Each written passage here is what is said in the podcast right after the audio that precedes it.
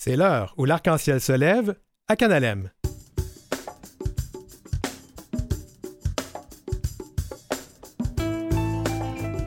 Cinquième colloque sur la prévention de l'homophobie et la transphobie dans le milieu scolaire. On a encore bien du travail à faire.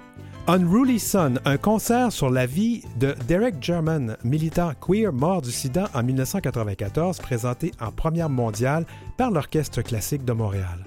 On parle de destinations queer intéressantes à la chronique J'ai mon voyage et à, la chronique L'arc-en-ciel musical quand l'homosexualité a cessé d'être si triste dans les chansons.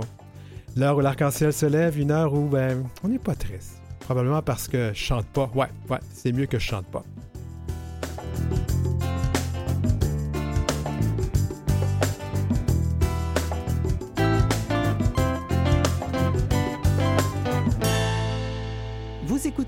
L'heure où l'arc-en-ciel se lève avec Denis Martin Chabot. Eh bien, salut tout le monde.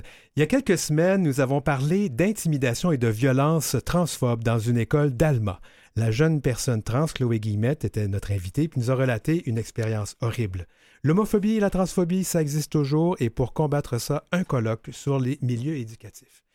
Aussi à l'émission, Derek Jarman, cinéaste et acteur activiste et activiste queer qui est mort du sida en 1994. Sa vie a inspiré une œuvre en première mondiale ici à Montréal, Unruly Son, qui est présentée par l'Orchestre classique de Montréal. Ce sera le 1er décembre à l'occasion de la Journée mondiale du sida. Puis on a le goût de voyager, hein, surtout là, qui commence à faire froid pas mal. Là, fait que les bonnes destinations queer avec Pascal Chalmel et les chansons sur l'homosexualité sont plus gays. À la chronique donc arc-en-ciel musical. Alors, donc, je reviens là-dessus. Il y a deux semaines, des humoristes se sont mobilisés pour soutenir Entraide Trans Saguenay de euh, Lac-Saint-Jean à la suite d'une agression transphobe à Alma. Nous en avons parlé euh, donc avec la jeune personne qui a subi cette attaque sur nos ondes. Ça nous rappelle donc que, l'homophobie et la transphobie existent encore dans nos écoles. Quoi faire? Bien, un colloque pour prévenir l'homophobie et la transphobie dans les milieux scolaires aura lieu cette semaine. C'est co-organisé par Interling et la chaire de recherche pour la diversité sexuelle et la pluralité des genres de l'Université du Québec à Montréal, l'UCAM, et ça s'adresse donc aux corps enseignants et aux autres personnels des écoles. Et pour discuter de tout ça, je reçois le directeur général d'Interling, Pascal Vaillancourt. Bonjour Pascal ou bonsoir. Bonsoir. Alors, pronom et accord? Euh, il, accord au masculin. Je le demande à chaque fois parce que ça pourrait changer, c'est parfait comme ça. Alors, euh, je rappelle qu'Interling offre un service de soutien téléphonique super important pour les personnes de LGBTQIA+, là, quand ils ont besoin de parler, euh, ils peuvent appeler chez vous. C'est important. exactement. Ah, d'abord, ben, je pense qu'avant de parler du colloque, que penser de ce qui s'est passé dans le cas de Chloé Guillemette? J'imagine que vous êtes au courant de ça. Euh, oui, euh, c'est sûr qu'on en a entendu parler. Ça fait quand même beaucoup de, vagues, en fait. Euh, ben, c'est très triste, mais en même temps, c'est pas surprenant. Il y a encore des histoires comme ça qui se passent dans nos écoles au Québec aujourd'hui. donc, c'est de là, en fait, que le colloque aussi prend tout son sens pour rendre les milieux plus sécuritaires. Donc, quel portrait on peut dresser, on peut faire de la situation de l'homophobie la transphobie dans nos écoles présentement? Je pense que le portrait est de mieux en mieux, en toute franchise. Je pense qu'il faut reconnaître les avancées qui ont été faites à travers les années. Aujourd'hui, dans les écoles, on observe de plus en plus d'initiatives pour les jeunes LGBTQ. Euh, par contre, il y a encore beaucoup de travail à faire parce que l'intimidation, c'est encore un fléau dans les écoles. C'est encore aussi une façon. Euh, les jeunes LGBTQ sont, de plus, sont quand même très vulnérables à ce fléau-là. Et je pense que c'est encore une raison facile de faire de l'intimidation puis euh, d'attaquer de, des jeunes. Donc, euh, par contre, je pense qu'il faut reconnaître qu'il y a eu des avancées, qu'il y a différents programmes dans les écoles. Euh, entre autres, Interligne euh, intervient avec son programme AGI pour les alliances genre, identité, sexualité. il y a aussi le GRI qui est très invité dans les écoles, les différents GRI, la coalition des familles. Donc, il y a quand même de plus en plus de place à la diversité. C'est souvent, par contre, je pense, des initiatives qui sont personnelles aux professionnels. C'est les professionnels qui ont des idées puis qui amènent ça. C'est souvent pas des initiatives organisationnelles où l'école se dote de, mesures. Je pense que ça, c'est un autre petit bout de chemin à faire pour que les écoles en arrivent là. Je vais revenir, mais la question que j'avais avant, parce qu'on vient d'aller justement là où je voulais aller, c'est quand même surprenant que ce sont les organismes de nos communautés qui se mobilisent et non pas dans le gouvernement. Oui, ben en fait, c'est ça. Je pense que la lutte à l'homophobie et la transphobie au gouvernement euh, devrait être une priorité.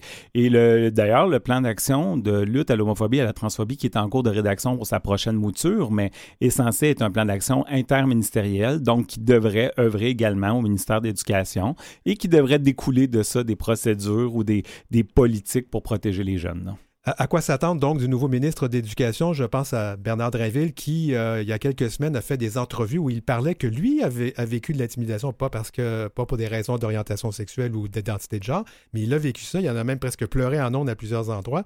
Alors, on peut s'attendre à quoi d'un ministre comme lui? Hmm, c'est une bonne question.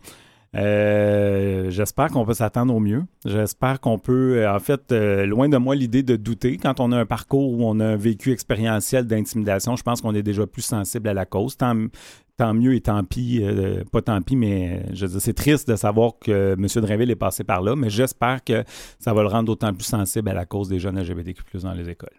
Je vais revenir au portrait parce que j'ai lu des statistiques qui, ont, qui viennent quand même de l'enquête Savie LGBT. Donc, 43% des personnes étudiantes de LGBTQIA+, rapportent avoir, avoir euh, s'être senties malheureuses ou déprimées en raison d'un environnement hostile. C'est grave, ça.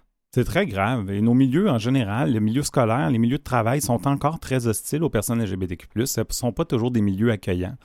Et euh, malheureusement, mais un processus de, coming out ou de dévoilement de son orientation, ça passe aussi par un processus d'acceptation de soi. C'est pas un processus qui est facile, c'est pas un processus qui est simple. Et euh, souvent, ce qui est triste, c'est qu'on voit la vulnérabilité chez ces personnes-là. Et dans un contexte de, milieu peu accueillant ou pas assez accueillant, on va souvent s'attaquer à ça. Et euh, oui, c'est grave. 43 là, ça veut dire que c'est près de la moitié de nos jeunes qui sont pas bien avec ça encore aujourd'hui, dans une société qui a quand même avancé au niveau de ses droits. mais qui est encore très fragile au niveau de la reconnaissance de ces droits-là et de, de, de, du désir d'être inclusif de tout le monde. Moi, je, je sais, je l'ai vécu à l'école dans les années 70, quand même, je me date, là, mais j'ai 61 ans, il faut bien le dire. J'ai vécu l'intimidation à l'école, ça a été épouvantable et je me disais, ça doit mieux aller maintenant. Puis là, je lis ça, je me dis, mais ça n'a pas de bon sens. Est-ce qu'on va finir par évoluer un jour? Oui. Bien, je pense que c'est quand même mieux aujourd'hui, dans le sens où moi, je, moi j'ai 41 ans, puis quand j'étais à l'école, des initiatives LGBTQ à l'école, j'en voyais pas. Hmm. Aujourd'hui, il y a des alliances, il y a des euh, formations, il y a des clubs de lecture, euh, il, y a, quand même des choses qui, qui, sont mises en place dans le milieu. Et euh, de plus en plus d'adultes aussi, malgré que je crois que c'est encore un gros défi pour les adultes, mais d'adultes du corps professoral ou des, les, des, du personnel de l'école font des coming out aussi, ou sont ouverts dans leur milieu, ce qui donne des modèles aux jeunes. Par contre, il n'y en a peut-être pas assez, toujours avec la crainte des, parents, des réactions parentales, etc. Mais euh, on est quand même dans un, meilleur portrait, je pense, aujourd'hui qu'on l'était à, nos époques respectives. Là. Bien là, justement, parlant de, parlons de ce colloque, c'est le cinquième. Vous invitez qui? Euh, qu'est-ce qui va se passer là, dans ce colloque-là? En fait, le colloque est destiné au réseau de l'éducation, peu importe le niveau. Euh, on, attend des profs euh, du secondaire, on attend euh, des profs du milieu universitaire ou des milieux collégiaux. c'est un colloque qui va durer du, en fait, le 24, 25 et 26 novembre prochain, qui va avoir lieu au cœur des sciences à l'UCAM.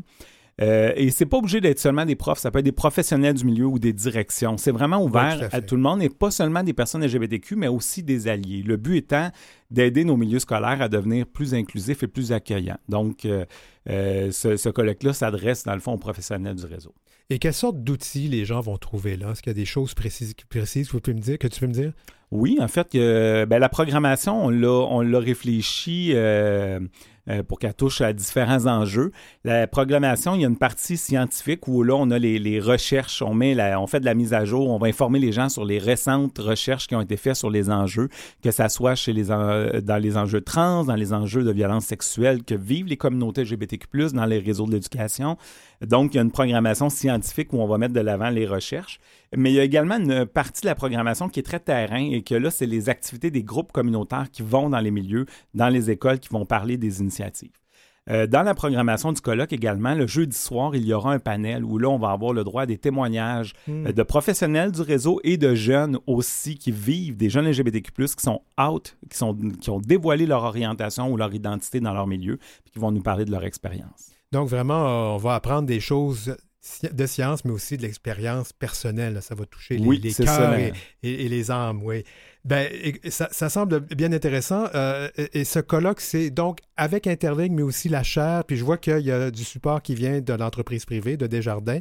Oui, en fait, le colloque est présenté par Desjardins. Le colloque, en fait, c'est une initiative de la Table nationale de lutte euh, contre l'homophobie et la transphobie des réseaux de l'éducation, qui est dans le fond une table qui rassemble différents syndicats et euh, partenaires du des réseaux de l'éducation. Mais eux autres n'avaient pas les ressources pour l'organiser, donc ils ont fait appel à Interling et la chaire. La chaire a, fait la partie scientifique de la programmation, puis Interling s'occupe du reste et du volet euh, logistique et administratif. Il y a des sous, un peu de sous du gouvernement qui va là-dedans quand même, là? Euh, il y a, en ce moment, je ne suis pas capable de donner le portrait financier, mais il y a eu des engagements de certains ministères de soutenir le colloque quand même. Euh, maintenant, j'attends les, chiffres encore, mais c'est, ça s'en vient, ça s'en vient. On espère qu'ils vont contribuer un peu. Je, vais revenir fin en fait, cette, fin d'entrevue, parce que nous, on s'est déjà parlé il y a quelques semaines. Ça n'allait vraiment pas bien. Là. Il y avait un, manque à gagner de 300 000 à Interling. On devait même annoncer l'arrêt du service de nuit. Qu'est-ce qui se passe là? On est toujours dans, le même débat, en fait. On n'a pas encore de grandes nouvelles à annoncer euh, parce que nous on a eu jusqu'à tout récemment, en fait, vendredi dernier, j'ai eu un retour du cabinet euh, du ministre Carman où on nous a informé qu'on allait avoir une rencontre avec le le conseiller politique du ministre Carman, mais à, l'heure actuelle, on n'a pas encore trouvé de solution pour maintenir le service. C'est sûr qu'on est très euh, nerveux avec ça et qu'on planche sur des solutions. Le CA d'Interling est impliqué, l'équipe d'Interling est impliquée. On lance différentes perches et euh, on attend d'un jour à l'autre avoir, euh, on espère du moins avoir une bonne nouvelle pour maintenir le service. Ben, Pascal Vaillancourt, directeur général d'Interling, merci. C'est toujours un plaisir de te recevoir à l'heure où l'arc-en-ciel Merci pour l'invitation, c'est très gentil. Et nous, on s'en va euh, avec le rappeur français PD et la chanson Q-Sec. Ouais, je fais deux, trois modifs là. Ouais. PD, on va y aller, c'est bon pour toi? Ouais, vas-y.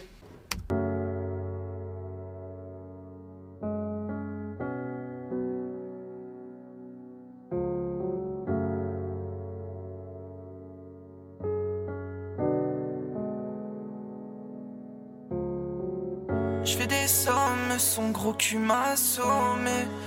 En la je suis cerné, j'ai pas sommeil.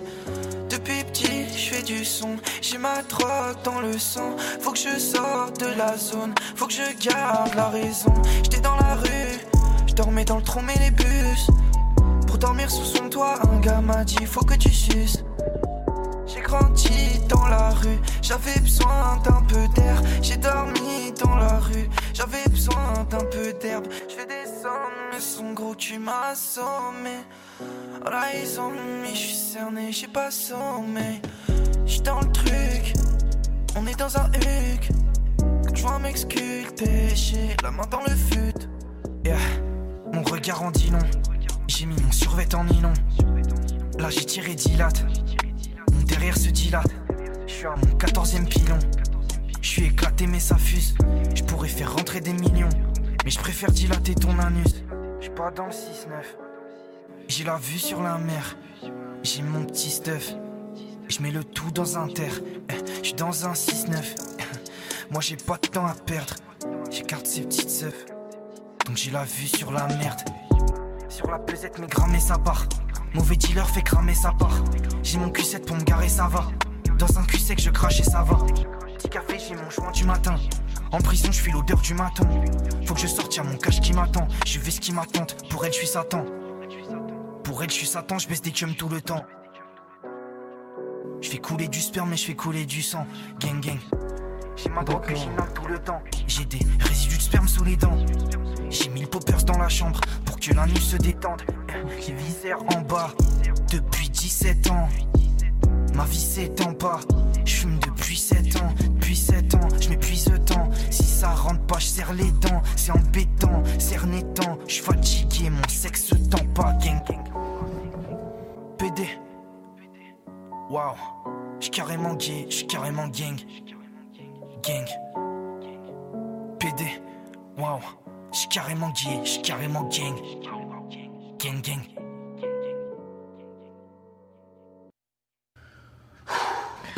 Payday, Payday, on va s'arrêter là Hein? Et tu, tu, tu, nous joues à quoi là? C'est des lyrics. D'accord. C'est des lyrics. Ah mais oui, Payday, d'accord, bah je comprends mieux, ouais. Maintenant tu peux, tu, peux peut-être partir Qui me l'a emmené? Faut, faut, enfin, dénoncez-vous quoi.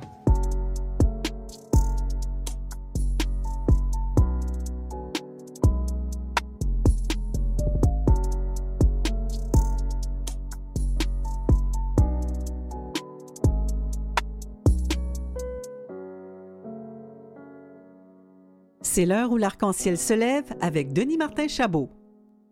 Bon, vous avez compris que PD, c'est P-A-Y-D-A-Y. Oui, ça, quand on l'entend vite, vite comme ça, on pense à autre chose. Je pense que c'était voulu aussi. Donc, une chanson qui s'appelle Q-Sec avec le rappeur français PD. Derek Jarman, c'est un artiste, un acteur, un cinéaste, réalisateur, scénariste, directeur de photographie et monteur il est britannique euh, qui est né en 1942 et est mort en 1994 à Londres. Euh, il est mort du sida.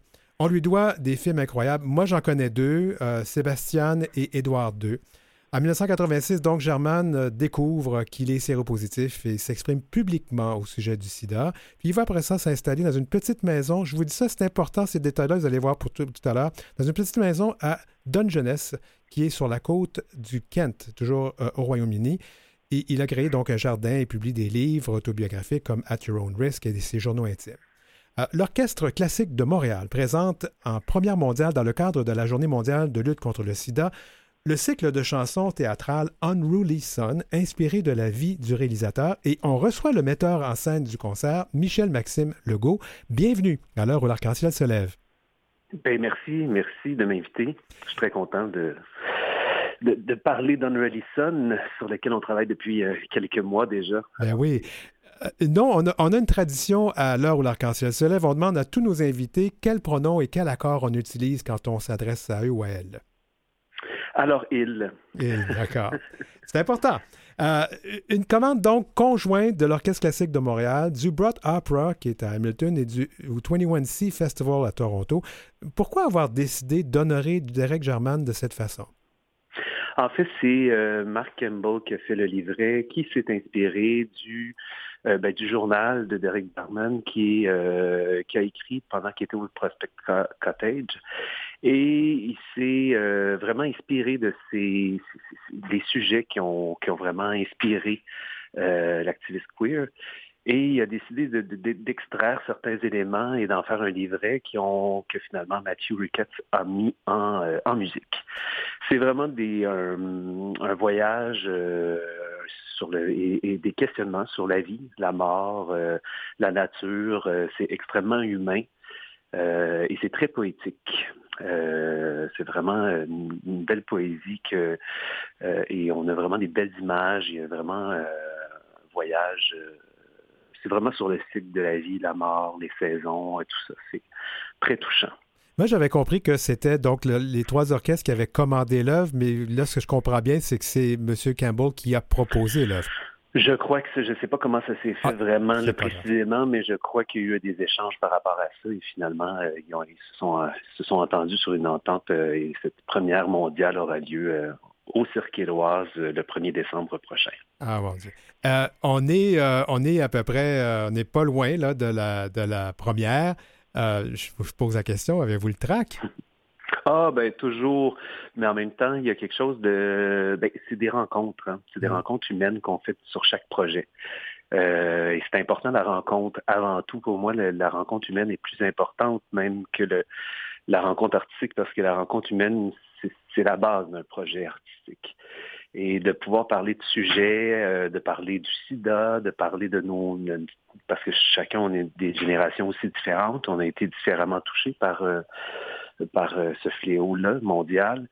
mais il y a quelque chose où on peut se parler de, vraiment de notre perception de c'est quoi la vie pour mieux se, se, rencontrer sur un projet artistique. Oui, parce que certains d'entre nous qui sommes un petit peu plus âgés que vous, Michel Maxime, on, a connu, euh, ben, en fait, même, vous avez dit en connaître, moi j'ai connu plusieurs personnes qui sont mortes et je sais que le directeur général euh, a aussi connu des gens qui sont partis, qui se sont éteints.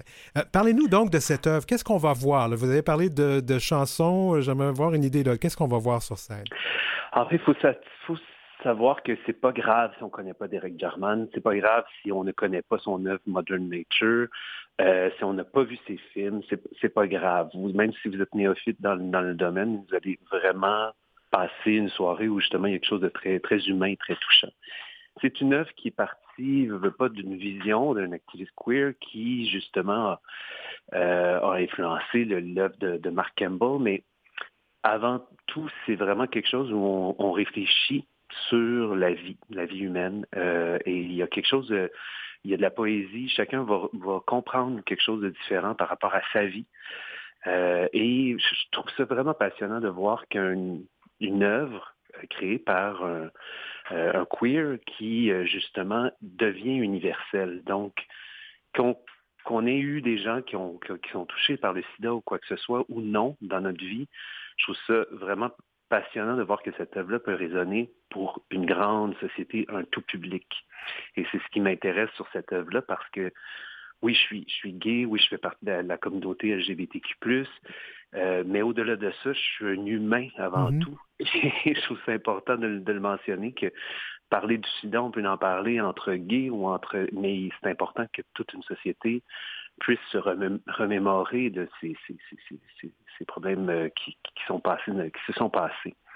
Euh, dans les années. Euh, ben parce que maintenant, les jeunes, les jeunes que je côtoie ou quoi que ce soit, pour eux, ce fléau-là n'ont pas vraiment, sont, sont, plus ou moins touchés par, par rapport à ça. Ils ont moins vécu ce, ce, drame-là, mais je trouve c'est important de se remémorer, de se rappeler toutes ces. J'étais pour citer quelqu'un, mais le nom ne me revient pas, mais il me semble que c'était. Il faut, faut, se rappeler du passé pour ne pas répéter les mêmes erreurs dans l'avenir. Hein. Complètement, puis pouvoir faire des parallèles avec différents problèmes de notre vie, même si on est rendu en 2022, il y a, a d'autres problèmes qui arrivent, il y a d'autres choses qui se passent, et c'est l'histoire personnelle, oui, de Derek Jarman, mais qui peut toucher une grande population. Tout à fait.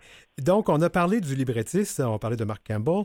Euh, il y a aussi le compositeur. Euh, la musique, euh, comment vous la voyez là, dans cette histoire? parce que moi, je, suis un petit peu mal à l'aise, je pose des questions. J'aurais aimé assister à une répétition, mais je n'ai pas eu le temps de le faire. Puis des ah, fois, j'aime ça avoir une bonne idée de...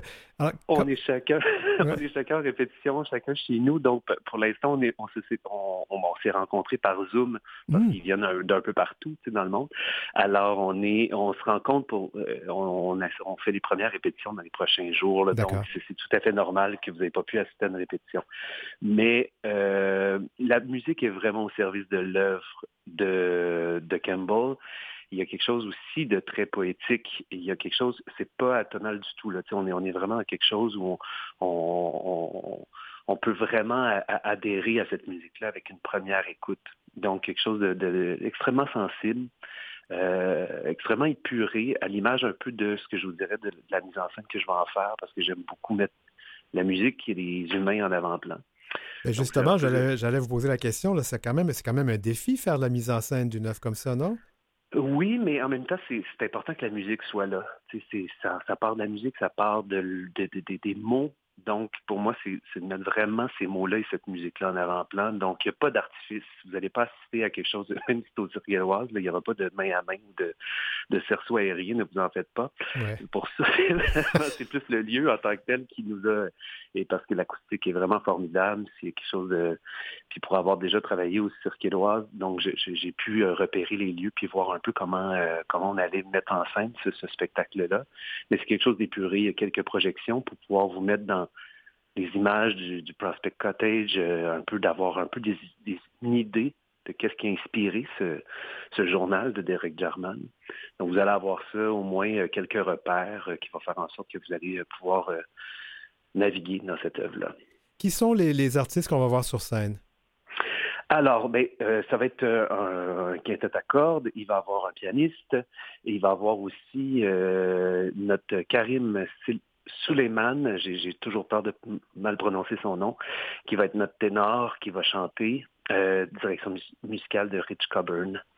Euh, alors voilà, ça va être euh, un petit ensemble avec un chanteur qui va vraiment faire le, lien avec le public, qui va vous raconter cette histoire-là, puis qui va être votre lien privilégié tout, le long de la soirée une production internationale parce que je crois que le librettiste est canadien, le compositeur est américain, je ne me trompe pas.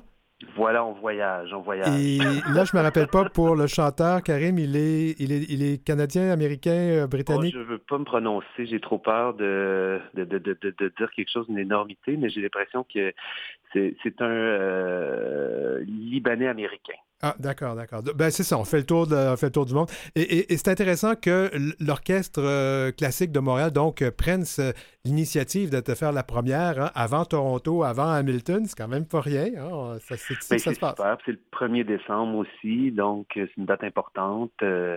Donc, non, on trouvait ça, et c'est vraiment une première, ça va avec tout. Oui, c'est le track. Vous me demandez si on a le track, mais c'est sûr que c'est des, un spectacle de théâtre, je vais le répéter, on va, on va le présenter sur plusieurs soirs. Là, c'est des moments. Donc, vous allez vivre un moment historique, ne veut pas, parce que euh, on n'en fait pas plusieurs représentations, on en fait une à Montréal. Donc, euh, euh, c'est bien de, de se pitcher sur les billets, comme on dit.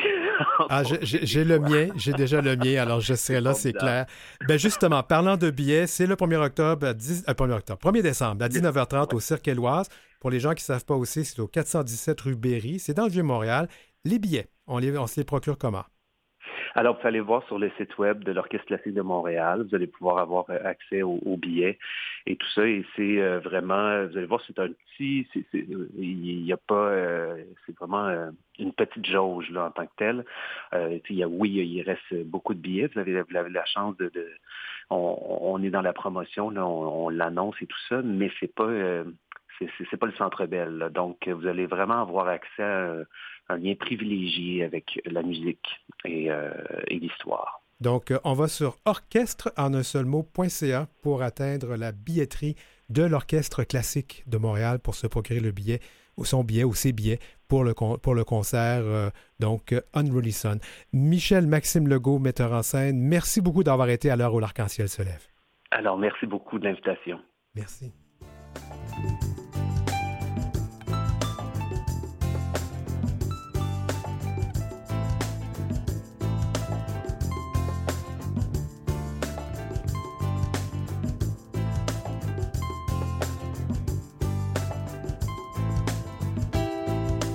Vous avez des commentaires ou des suggestions de sujets ou d'entrevues pour Denis Martin? Contactez-le à heurciel.outlook.com. C'est heurciel en un seul mot et en minuscule, outlook.com. Suivez Denis Martin aussi sur sa page Facebook et sa page Instagram, auteur.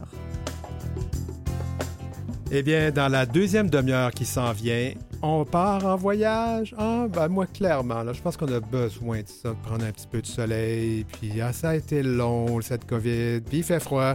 Donc, on va parler de destination voyage et on va aussi parler des chansons gays, plus gays, à la chronique arc-en-ciel musicale. Alors, de retour après la pause.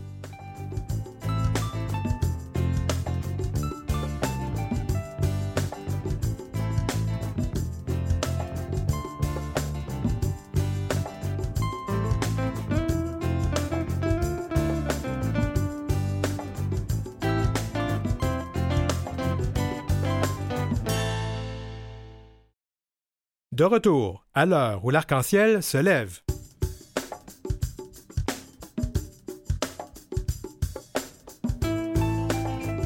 Ah, mon bikini, ma brosse à dents. Ah, que je vieillis là. Vraiment, vraiment, je me vieillis là. On parle de voyage et de destination queer. Et des chansons gays, plus gays? Ben oui, quand on retourne un peu dans le temps, là, hein, les chansons étaient bien tristes. Ben là, ben la vie gay, c'est devenu un petit peu plus gay. C'est notre programme de notre deuxième demi-heure.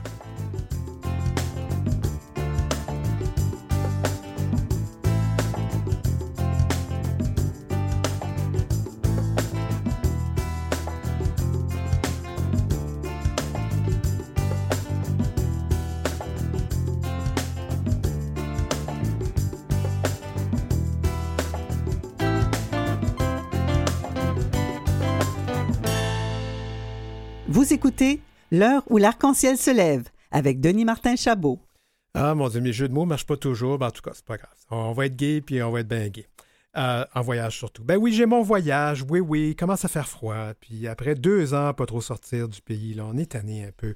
Euh, Pascal Chamel est de l'agence, est agent de voyage à l'agence. Il est aussi propriétaire de l'agence lgbtvoyage.ca qui est avec nous. Bienvenue à l'heure où l'arc-en-ciel se lève, Pascal. Ben, merci beaucoup. Euh, bonne soirée à vous. Euh, oui. Ben, Pascal, d'abord, euh, c'est toujours notre tradition. On utilise toujours les pronoms et les accords masculins avec toi? Oui, toujours. Bon. Alors, là, je vais vous avouer un petit secret, tout le monde. Je vous parle là, là, mais je suis présentement à Cuba. Alors, quand l'émission, vous écouterez l'émission, là, parce qu'on l'a préenregistré, moi, j'aurai les fesses dans le sable à Cuba. Le chanceux. Alors, ben justement, parlant de destination queer, moi, je vais me rendre donc à, à Grande Moutou, à Cayo Guillermo, à Cuba. Qu'est-ce qu'on peut dire de cette destination qui est quand même récente, mais qui devient de plus en plus populaire, là? Ben écoute, le Mutu Rainbow, moi pour l'avoir visité, euh, c'est un hôtel qui est ouvert depuis bon bientôt trois ans. Là, juste avant la pandémie, euh, ils ont décidé d'ouvrir un hôtel euh, inclusif là, et j'ai eu la chance de le visiter. Donc c'est une, des destinations à laquelle je voulais parler. Je voulais donner un petit peu une idée ce soir. Euh, euh, aux auditeurs, bon, un petit peu le, le- le genre de produit qu'on retrouve ben, dorénavant sur le marché. Puis si on parle du Mutu, ben, c'est un hôtel qui est à Cayo Coco, qui est à peu près à trois quarts d'heure de l'aéroport. Ouais. C'est un hôtel très très neuf là, qui est très récent ben, parce qu'il n'a pas été, il n'y a pas eu beaucoup de touristes, bien entendu, à cause de la pandémie. Ouais. Euh, c'est un hôtel qui est magnifique. Euh, c'est un hôtel, bon, je dirais de quatre et demi, peut-être pas cinq étoiles, mais quatre et demi. Ben, Euh, c'est un hôtel qui est sur une belle plage. Il partage la plage avec un autre hôtel. C'est une plage qui fait à peu près un kilomètre de long. Mhm. Euh, au niveau de la nourriture, bon, on entend beaucoup parler de Cuba, la nourriture, tout ça. Oui, il y a eu des problèmes. Il y a eu quelques soucis euh, pendant l'été d'approvisionnement, de diversité, mais tout est rentré dans l'ordre. Je regarde les commentaires des clients. C'est c'est un hôtel que je vends pas mal. Ouais. Euh, pour les gens qui veulent retrouver, c'est un hôtel qui est vraiment très, très euh, axé, bon, qui est pour, vraiment pour tout le monde, si on parle. C'est pas un hôtel qui est exclusivement pour la clientèle LGBTQ+, là. Mais par contre, les clients hétérosexuels qui se rendent à cet hôtel-là sont bien avisés que qui sont intolérants vraiment à, à- aux insultes ou quoi que ce soit. À l'homophobie, quoi. LGBT. À l'homophobie. Ben, Donc, faut ils qu'ils s'habituent, donc, euh, euh, Ouais. Quand on leur dit vous allez à cet hôtel-là, attendez-vous de voir des hommes qui marchent main dans la main, voir des femmes qui marchent main dans la main. dans la piscine. Ouais, alors faut Euh, qu'ils vivent avec ça. Et puis, puis des personnes, euh, aussi bien moi j'ai des demandes pour des personnes trans, des, des, des femmes, euh, des, des, euh, euh, j'ai j'ai des, des, des hommes qui sont en troupe, là, si on veut, qui ont déjà réservé plusieurs. Il y a, il y a vraiment une belle esprit, puis l'hôtel est vraiment axé sur ça. C'est vraiment l'inclusion dans tout ce qu'on euh, dans tout ce qu'on connaît. Donc, euh, faut je vais- pas avoir Je vais faire une petite définition là, pour les gens qui ont entendu le mot troupe. là. Ben, ça, vous avez compris que c'est quand un couple se fait avec trois personnes, donc ça devient un trouble. Euh, Exactement. Voilà. Qu'est-ce qui est in à part ça pour les voyageurs et voyageuses queer présentement? Ben, je dirais qu'il y a une autre destination à Cuba qui va bientôt. euh, moi, je l'ai pas visité. Ben, j'y suis allé à la destination, mais l'hôtel euh, n'était pas encore ouvert parce que bon, on sait que Cayo Largo, euh, qui était très populaire auprès de la clientèle gay, lesbienne, tout ça, est- a été, a été fermé pendant la pandémie, toute la- contrairement à Cayo Coco qui a été ouvert. Cayo Largo ouvre bientôt, a réouvert le 4 novembre, mais certains hôtels ouvrent seulement à partir du 16 décembre. Ouais. Et il y a un hôtel qui va être pour la communauté, qui, qui, qui- qui va être plus axé pour la communauté, qui s'appelle le Villa Capricci, Mhm. euh, qui va être peut-être pas dans le même sens que le, que le Moutou, mais qui désire attirer cette clientèle. Donc, c'est un beau produit parce que Cayo Largo, bien entendu, c'est une île, c'est vraiment une île paradisiaque. On est à cinq minutes de l'aéroport pour y avoir, y avoir été plusieurs fois. Ça peut être un produit qui va être intéressant. J'ai hâte de voir les premiers. Moi, c'est possible que j'y aille peut-être hein, pas sur invitation du fournisseur euh, euh, euh, en décembre, là au début décembre, avant l'ouverture officielle. Et euh, je pourrais en dire plus, mais Ah, parce que, euh, parce que monsieur se fait inviter, dans des... on est jaloux, nous autres, là. là.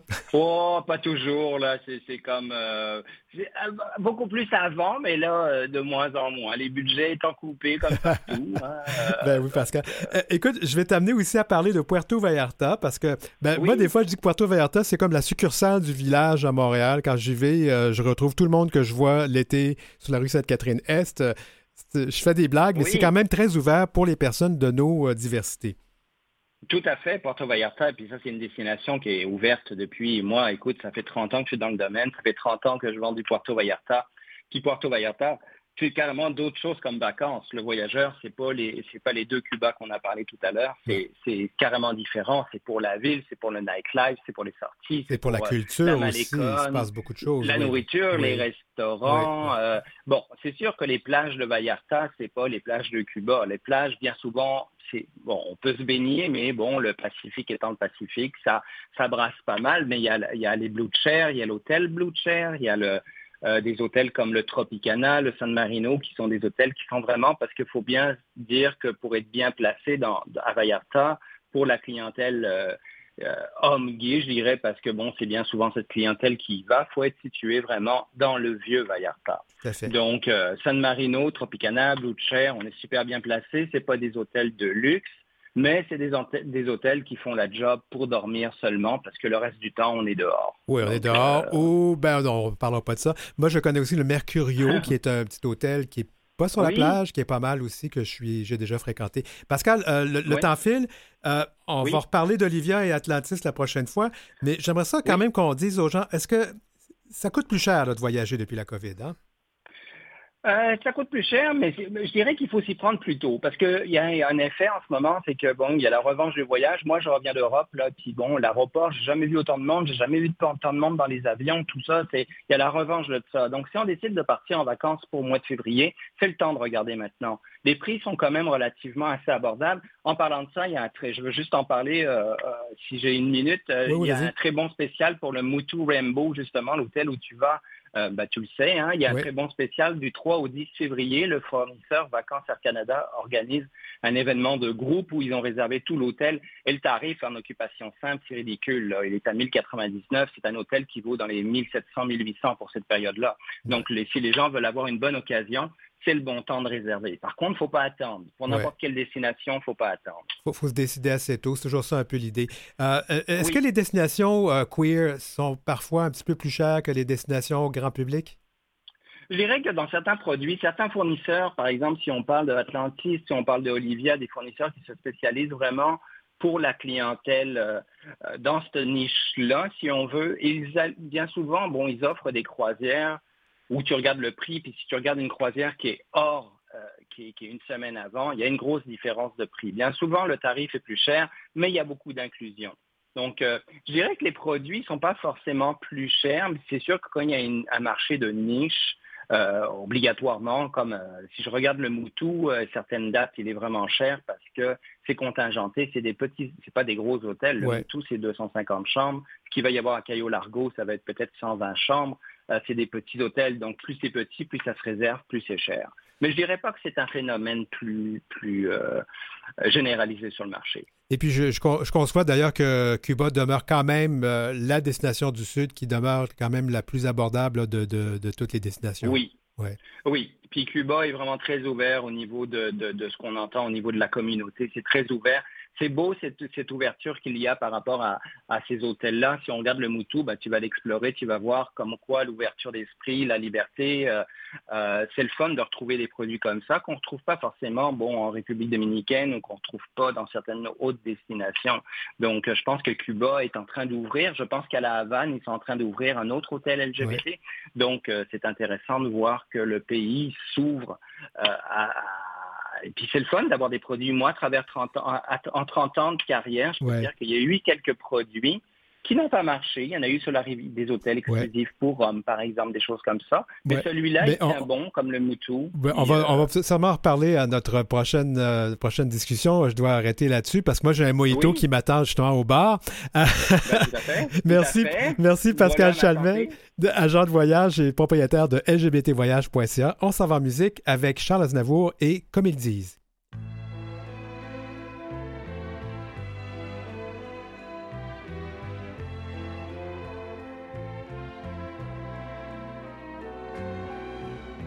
J'habite seul avec maman dans un très vieil appartement, rue Sarrazate. J'ai pour me tenir compagnie une tortue de Canaries et une chatte pour laisser maman reposer. Très souvent, je fais le marché et la cuisine. Je range, je lave, j'essuie. À l'occasion, je pique aussi à la machine. Le travail ne me fait pas peur. Je suis un peu décorateur, un peu styliste. Mais mon vrai métier, c'est la nuit je l'exerce travesti. Je suis artiste. J'ai un numéro très spécial qui finit en nu intégral. Après striptease. Et dans la salle, je vois que les mâles n'en croient pas leurs yeux. Je suis un homo, comme ils disent.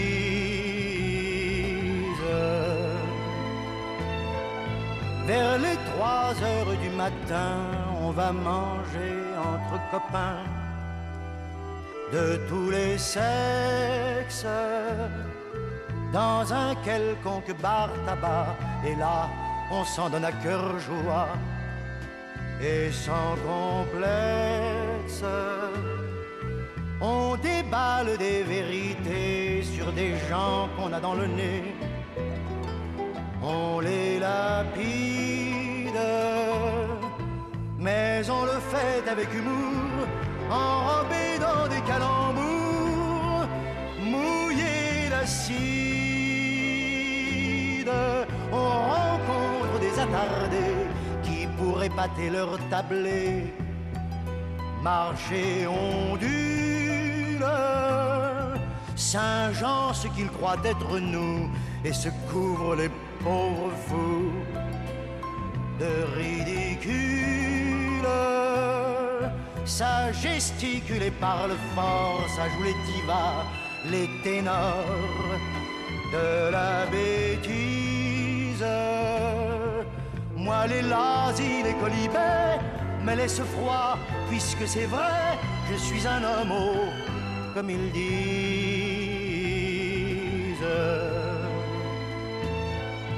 À l'heure où naît un jour nouveau, je rentre retrouver mon lot de solitude. J'ôte mes cils et mes cheveux comme un pauvre clown malheureux de lassitude. Je me couche mais ne dors pas, je pense à mes amours sans joie, si dérisoires. À ce garçon beau comme un dieu qui sans rien faire a mis le feu à ma mémoire. Ma bouche n'osera jamais lui avouer mon doux secret, mon tendre drame, car l'objet de tous mes tourments passe le plus clair de son temps au lit des femmes. Nul n'a le droit en vérité de me blâmer, de me juger, et je précise que c'est bien la nature qui est seule responsable si je suis un homme, comme ils disent.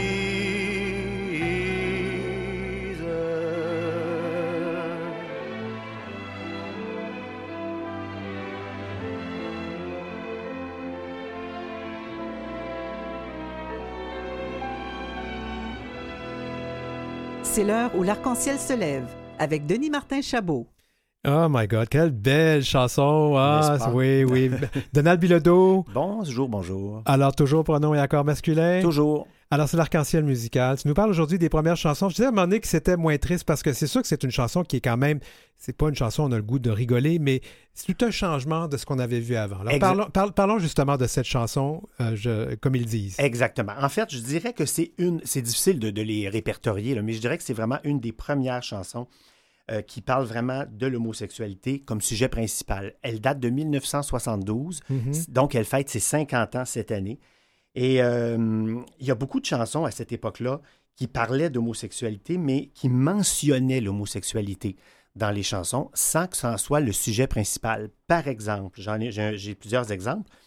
La chanteuse Dalida, euh, en 73, avait écrit, une- avait plutôt interprété une chanson qui s'appelle Pour ne pas vivre seul, et dans laquelle il y a un couplet qui dit Pour ne pas vivre seul, des filles aiment des filles, et l'on voit des garçons épouser des garçons. C'est problématique, ça, pour moi, ça. Ben, oui, c'est très probable. Oui, c'est ça. Ouais. Mais elle avait fait un tabac avec ça. Juste ce petit bout de phrase-là Ouais. dans la chanson, ça avait été suffisant Parce pour... qu'on était gay par dépit. Oui, Alors que ça. la chanson d'Aznavour, on n'est pas gay par dépit. Par dépit. On- Ouais. il raconte vraiment sa vie euh, et, et c'est vraiment ça qui est extraordinaire. Il faut préciser un truc. Au Québec, on utilisait beaucoup dans les années 70 le mot tapette. Ouais. Ce n'était pas nécessairement vilain, là. OK? C'était, c'était, comme tu disais tantôt, c'était un peu de l'humour. Diane Dufresne, par exemple, en 1975, euh, chantait sur la même longueur d'onde, dont le texte est de Luc Plamondon. Donc, on sait bien que Luc Plamondon et Diane Dufresne ne sont pas, sont pas contre la communauté gay, comme de raison. Alors, elle disait T'as beau être beau, t'as beau être lettre, être hétéro ou être tapette. Donc, on le sait que c'est pas un mot aujourd'hui qui est très, très apprécié de notre communauté. Moi, le premier, c'est pas un mot que j'apprécie du tout. Mais dans les années 70, début 80, c'était fréquemment utilisé. Robert Charlebois, lui, allait un petit peu plus loin. En 81, dans Moi Tarzan, toi Jane, Mhm. quand, une autre chanson de Plamondon, quand il disait Des fois, moi aussi, j'aurais envie de rester au lit pendant que t'irais gagner ma vie. Puis ris pas de moi si je bois du crème soda. Moi, la bière, j'aime pas ça. Puis je suis pas tapette pour ça. Je suis pas tapette, je suis pas tapette, je suis pas tapette pour ça. Et là, il rajoute mais des fois, un gars stand de se prendre pour Superman, quel est l'homme qui n'a pas au moins une fois déjà rêvé d'être une femme? Wow, ça vraiment, c'était C'était quand même avant-gardiste. avant-gardiste. 82, on, va, on y va parce que 82, il y a une autre chanson d'un autre chanteur très connu, très aimé au Québec, Claude Dubois, qui mentionne aussi l'homosexualité via le mot tapette. Ouais. Mais là, ça marche pas très bien cette fois-là. Pour moi, dans sa chanson Femme ou fille, qui a été un grand succès, je trouve que c'est maladroit et prétentieux. Quand il dit Euh, C'est pareil, je suis resté un bum, toujours un peu poète, même si ça rime avec tapette. J'ai jamais ri- rien eu, eu rien contre ça. Ça faisait juste plus de femmes pour moi. Ouf, ouais. C'est douteux. On peut peut-être dire qu'on est en 82, que Ouais. bon. Puis nous, on regarde avec nos yeux de 2022. Là, Oui, on regarde ça. avec nos yeux de 2022. Ouais. Mais il y avait pire que ça. Ah mon Dieu, oui. Là, je parlerai pas de Paolo Noël et de son horrible flouche, flouche, flouche, prout, Une prout. horreur. C'est On n'en parle pas. On, n'en passe parle à autre chose. Mais il n'empêche qu'en France, juste avant Aznavour, quelques années avant, Fernandel avait fait une horrible chanson qui s'appelle Il en est. Ah, L'artiste dit ceci. Savez-vous ce que l'on dit de Zizi? Déjà, le, le garçon s'appelle comme ça. ouais. On dit qu'il en est. Euh, ce jeune homme poli et si gentil, on dit qu'il en est. Il est pourtant de bonne famille avec de bonnes fréquentations. Toujours des garçons, jamais de filles. Alors pourquoi que les gens font talala, talala, prout, prout, ta, ta, ta, talala, prout, prout?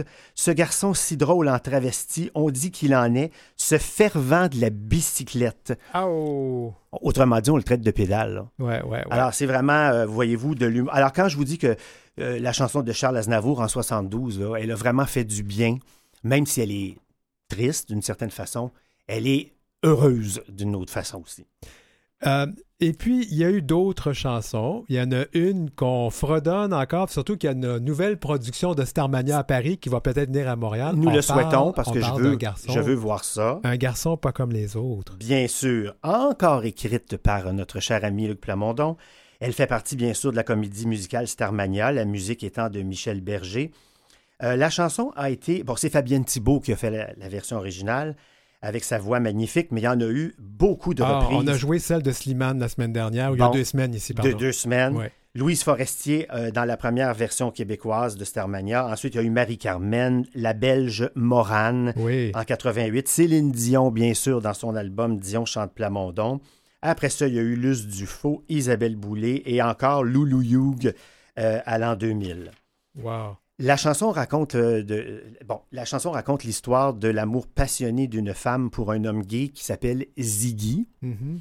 Et le personnage était interprété à l'époque par Éric Estève dans la comédie musicale euh, Starmania à l'origine en 78. En passant, le premier disque est sorti en 78, mais la comédie musicale a été montée en 79 à. Paris. On faisait ça souvent. hein. On je me rappelle aussi, c'était la même chose pour d'autres comédies. En fait, euh, le- Les Misérables, ça a été en musique avant d'être. Avant. Ouais. Exactement. Et, et la version originale française est vraiment quelque chose. Et vraiment quelque chose, Ouais. effectivement.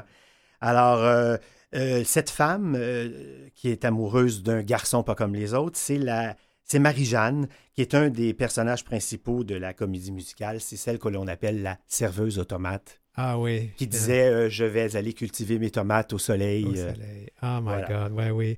Eh, mer- merci beaucoup, euh, Donald Cela Bilodeau. m'a fait plaisir, Denis Martin. Et nous allons d'ailleurs écouter cette chanson Un garçon pas comme les autres et Fabienne Thibault.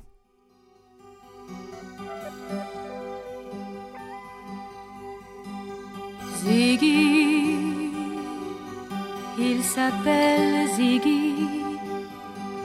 Je suis folle de lui.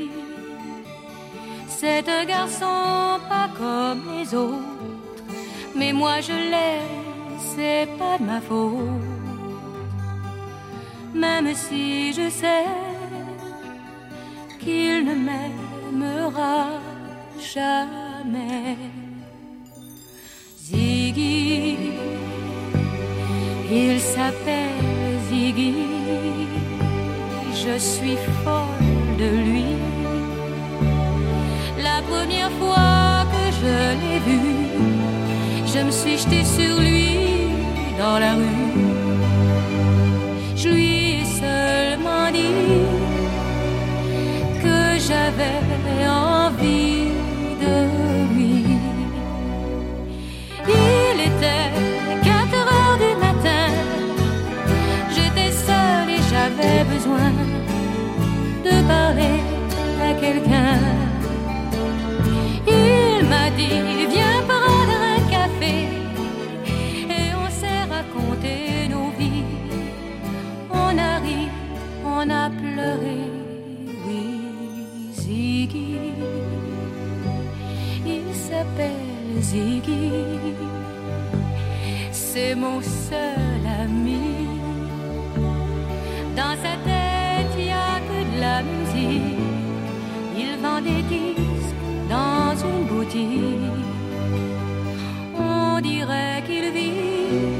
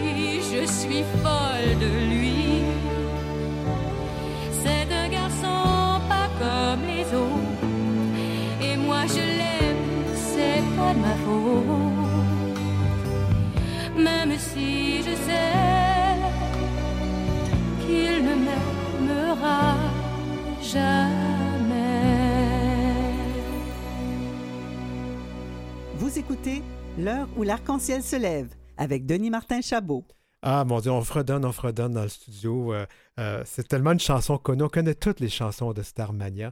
Que cette chanson a été aussi chantée, hein, on avait oublié de le dire, Donald, il y a France Castel, oui, et euh, donc Louise Forestier. Oui, donc une chanson qui, a mis beaucoup de, nous sur la map. hein, voilà.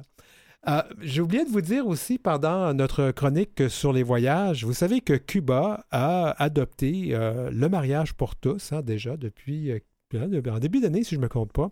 Ça a été voté par référendum. Alors vraiment, on voit que les choses, les choses changent pour les communautés de LGBTQIA+, partout sur la planète, et incluant nos destinations de voyage préférées. Et puis, ça, sera, ça fera partie peut-être de notre prochain, prochaine chronique voyage. Où est-ce qu'on pourrait se marier maintenant, ceux qui veulent se marier ailleurs qu'au Canada?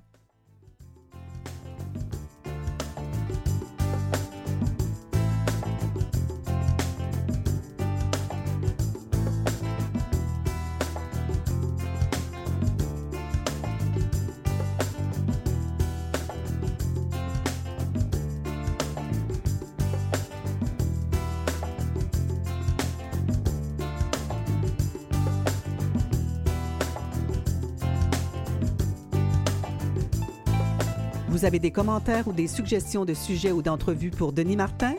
Contactez-le à heurciel.outlook.com. C'est heure-ciel en un seul mot et en minuscule, outlook.com. Suivez Denis Martin aussi sur sa page Facebook et sa page Instagram, arobase DM Chabot Auteur.